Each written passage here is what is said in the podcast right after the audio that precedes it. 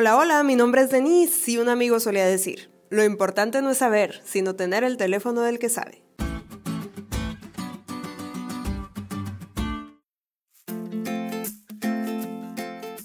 Por si aún no te has dado cuenta, yo soy Godín y hace poco se nos descompuso la impresora en la oficina.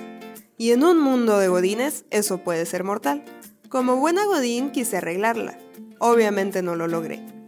Tenemos un compañero que pues le sabe más o menos a esas cosas de las computadoras, impresoras y esos aparatos raros. Él tampoco lo logró.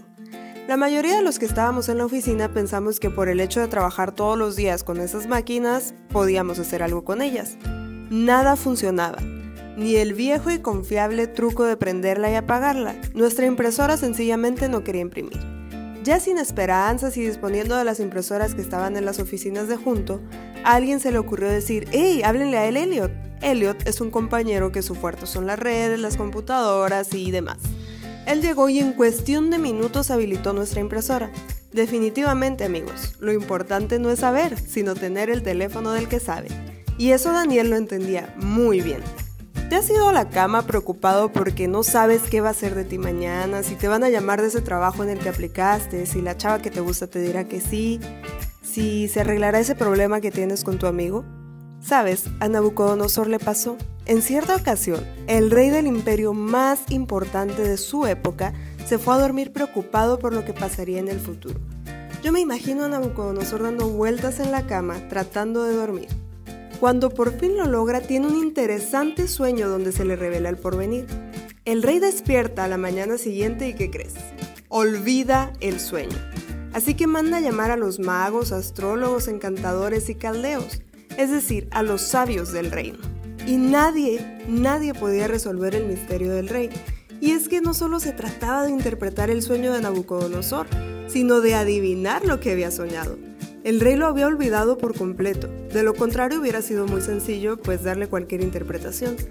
Ya enfurecido porque ninguno de sus sabios supo darle una solución a su problema, los mandó matar a todos.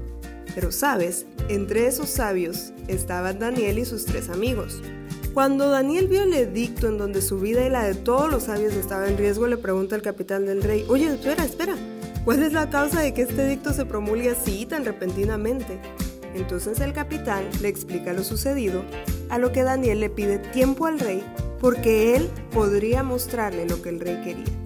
Si bien es cierto, Daniel era un humano limitado como cualquier otro de los sabios del reino, él tenía el teléfono de quien sí podía revelar los misterios. Fue de inmediato a sus amigos y les pidió ayuda.